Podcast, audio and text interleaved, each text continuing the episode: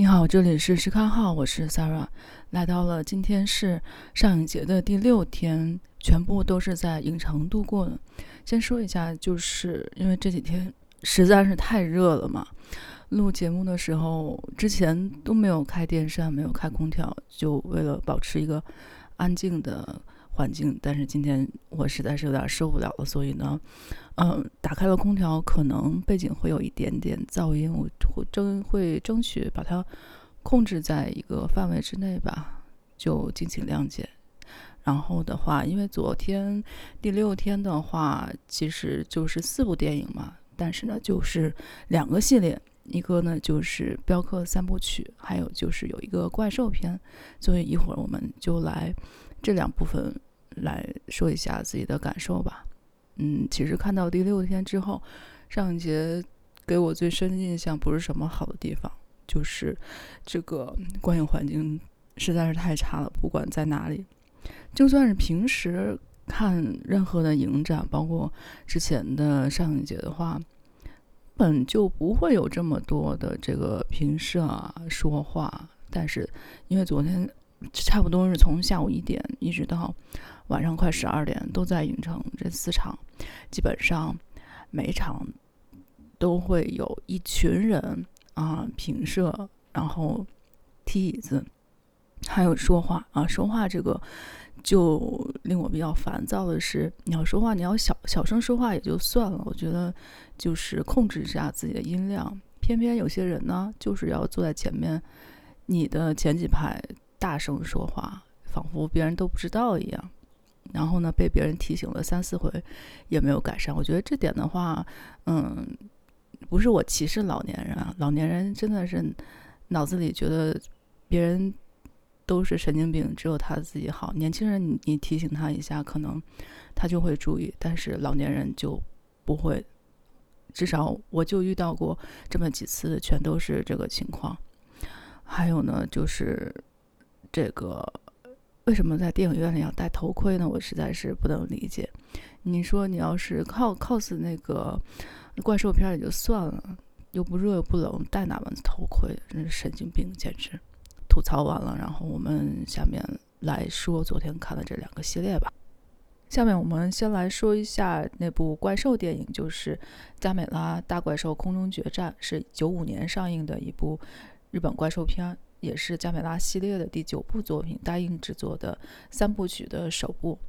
而而且这个是三十周年诞生的纪念作品，据说当时评价很好，然后呢也是寻宝的十佳怪物电影。啊，这个我就不予置评了吧。反正我是觉得挺无语的，这种片子都能评到十佳啊！日本人果然与众不同。这个剧情其实我觉得它整体包括设定啊和哥哥斯拉都挺像的吧。嗯，就简单的介绍一下，就是里面有一座岛叫做神机岛，然后呢有一天就发出了一通无线电的讯息，就里面有这个巨大的鸟，嗯。求救的人呢，只留下了这个讯息之后就失踪了。后来呢，就发现是这个鸟把岛民给吃掉了。然后再后来，就是又有一艘船上面，在这个太平洋触礁，然后被发现了有很多的这个沟域，还有一块亚特兰蒂斯的石板吧。然后上面有一句呃预言性的东西。然后这边两边同时发展，最后的话，日本政府就开始来捉这个怪兽，然后后面还有这个加美拉的登场啊，剧情基本上就是这个意思。里面的怪兽其实就两种，一个是加美拉，一个就是卡欧斯，就是中文嘛。其实，嗯，你翻成日语的话也比较好理解，因为这个。加美拉是乌龟的这个形状嘛？乌龟在日语里面叫做卡美，所以呢，这个怪兽叫做 camera。嗯，然后那个鸟，那个鸟叫做 chaos 啊，chaos 其实英文的话就是灾难、混乱这种意思，都可以啊比较好的理解一下。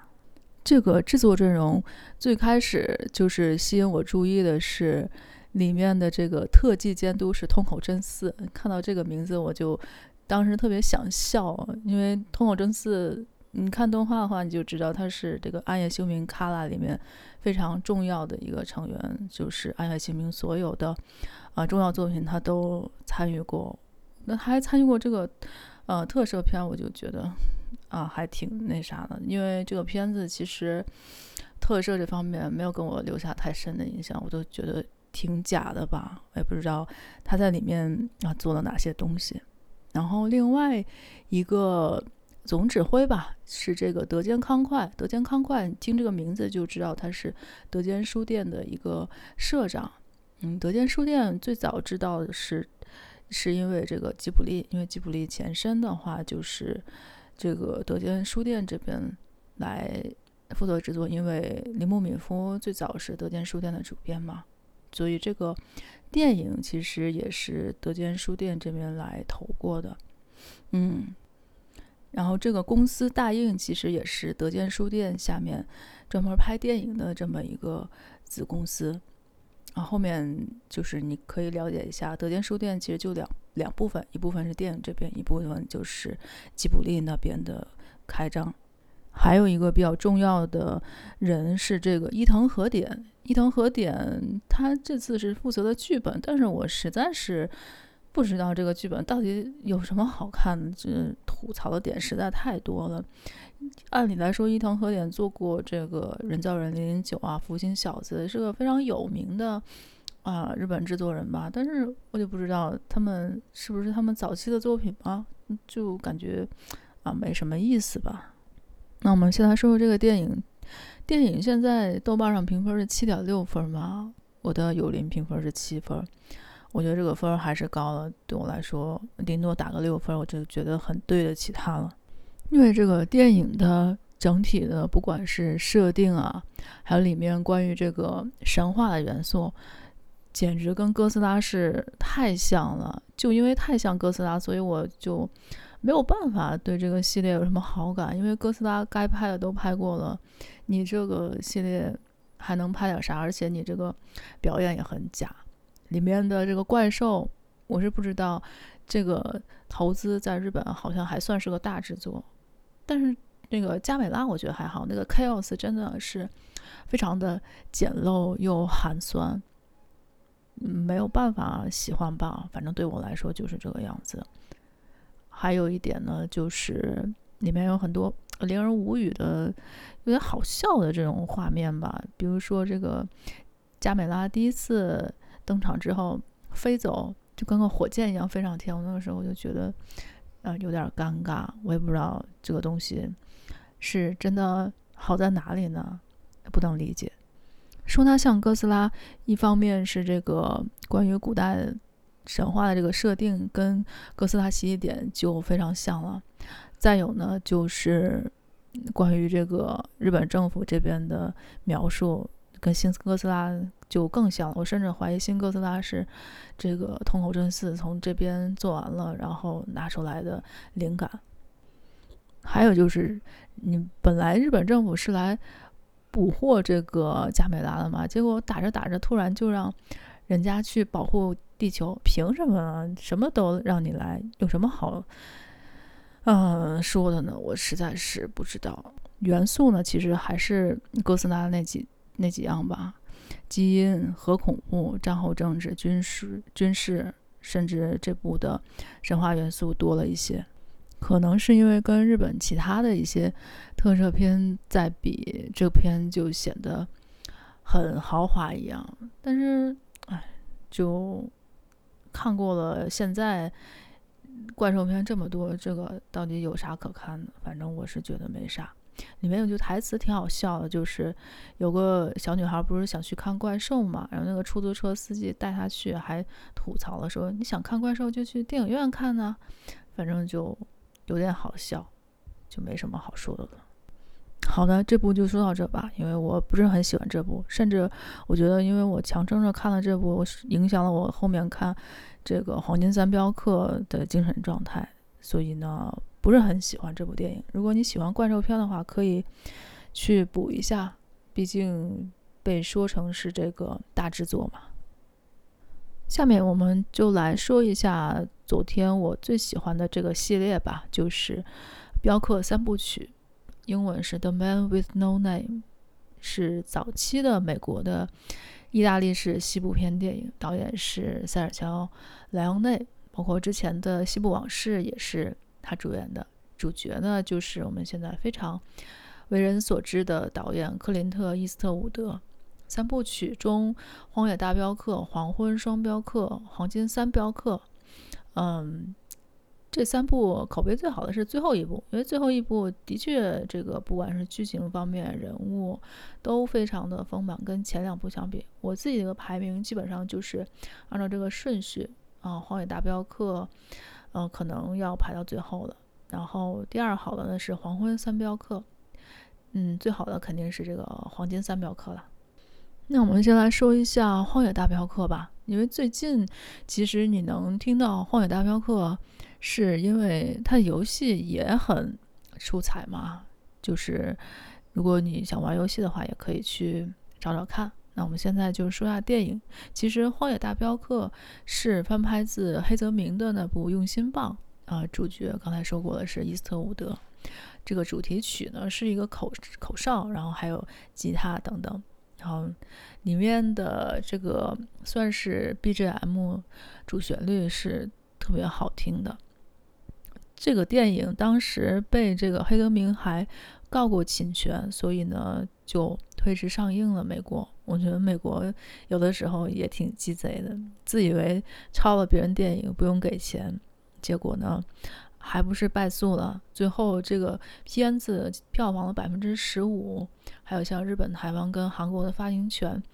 嗯、都呃算是胜诉了吧，就都给了黑泽明那边。但是黑泽明后来也承认，就是他在《荒野大镖客》里面，其实他获得的这个收入比他当时拍《用心棒》还要多得多。我是看过《用心棒》，我觉得，嗯、是有点像，是很像，但是这个气质是完全不一样。但是侵权就是侵权，这个没什么好说的。据说当时找男主角的时候，莱昂内是想找那个亨利·方达，但是呢，一个是因为片酬低嘛，还有呢就是这两个人好像觉得这个剧本不太好，所以呢最后选了当时还不是很出名的伊斯特伍德。他之前好像演演过一个这个西部题材的电视剧，后来就我们也知道，就是在电影里面所有的这个服装啊，包括台词，其实呢都是伊斯特伍德自己的，包括这个剧本，伊斯特伍德觉得之前那个剧本太长了，就要求导演把他那个对白都砍掉，最后这边也同意了吧，所以就是伊斯伊斯特伍德从年轻的时候就。非常有这个主导剧场的这个气质吧。西部片的剧情都极其简单。这第一部呢，就是一个有一个枪法很出众的牛仔到了一个墨西哥的小镇上，小镇上有两股势力都想消灭对方，然后呢，主角他就被这两股势力都雇佣了，结果呢，最后就是啊两方械斗，然后他胜利了，然后就走了。基本上就是这么一个非常简单的剧情。导演其实也是为人所知的吧，就是大家都很喜欢的《美国往事》是他的最后一部电影。当然，对我来说，他最重要的还是这个《镖客三部曲》啊。莱昂内也是一个对世界影坛很有影响的创作者。对于当时的好莱坞来说，像这个系列里面里面的主人公都是穿着一个。嗯，斗篷，然后叼着雪茄，留着胡须，然后也不怎么说话，都置身事外。就这种形象，在当时的西部片里面还不不是很多。而且呢，他不是一个英雄。其实这跟后面的很多呃经典的西部片也有继承吧。就是伊斯特伍德的，像这个《不可饶恕》，这个都都是一个样。就他。是一个需要你见仁见智来判断他是善是恶的这么一个人，就是每个人里面他都不是正义的，尤其是在最后一部里面，莱昂内就用了几个简单的形容词把这三个人符号化了。随着这个剧情展开，人物性格也开始铺出来，就是你来嗯想他做的这个事情是善还是恶，其实没有什么意义。就是一种亦正亦邪的这么一种人物的定位吧，所以呢，莱昂内的西部片其实都是一种现实主义风格。这个片子里面除了伊斯特伍德，其他的演员基本上都是欧洲的，意大利啊、西班牙、德国。包括刚才说的，就是在伊斯特伍德自己的这个经典《不可饶恕》里面，有很多的影子跟这个电影很像啊。后来，呃，也会发现他的确是为了向莱昂内致敬拍了这个《不可饶恕》。这三部其实可以看出来一个。影像上的特点嘛，就是莱昂内特别喜欢用大特写，然后表达这个人物的性格啊、心理，包括聚焦在这个人的脸上、面部啊，还有眼睛。决斗之前的话，就是这个镜头是慢慢的推，然后会主张营造一种紧张的气氛，而不是上来就开枪这种。反正他整个的这个视听语言都嗯时快时慢，然后。在一个呃地方把它推向高潮，属于那种很有点夸张，但是呢又很克制的风格吧，会有你的意料之外，但基本上也是可以在情理之中。总之是会带来刺激的，啊、呃，还有呢，就是因为他是意大利导演嘛，所以肯定是会受到这个新写实主义的影响。他的三部这个电影，包括《西部往事》，都非常注重声音对。电影里面的使用，就是你看它里面所有的，包括这个枪声啊，还有马走的声音、钟声、口哨，都是嗯有点真实，但是又有点失真，是六十年代那种嗯写实的风格。它不像其他的西部片，可能比较偏浪漫一点啊，应该说是比较像现在的超英电影吧，我自己感觉。嗯，但是这部的话还是写实性更强。然后，之所以要看镖客三部曲呢，另外一个重点呢就是莫里康内的这个音乐。嗯，里面的音乐有很大的这个意大利的气质。嗯，还有一些像这个墨西哥的哀乐啊，吉普赛的流浪的音乐。而且莫里康内还把之前的一个西部片《赤胆屠龙》的主题曲改编成了这个很多莱昂内电影里面的主旋律，就是结尾的那首歌，就主人公消失在这个茫茫的天地之间，这个电影就结束了。其实是拍完了《镖客三部曲》，然后莱昂内再拍的《西部往事》、《革命往事》跟《美国往事》作为他的往事三部曲来收尾。所以呢，莱昂内从开始的这个西部的类型，后来就兴趣逐渐转向了很复杂的那种叙事。虽然他这一生没有得过什么奥斯卡的提名啊，但是呢，他就整个的作品对西部片的发展做出了这个巨大的贡献，也是有嗯不可复制的这么一种价值吧。其实我。不记得我从什么时候开始看西部片的。我觉得我对西部片的喜欢，就跟现在年轻人喜欢超英剧，并没有什么本质上的区别，因为它都是脱离现实的，很浪漫的，很很美的。我说的这个美是建立在你对它这个美的定义。像这个西部片的话，嗯，它就是在马背上，啊、驰骋的这么一种情况，也很像中国的武侠片。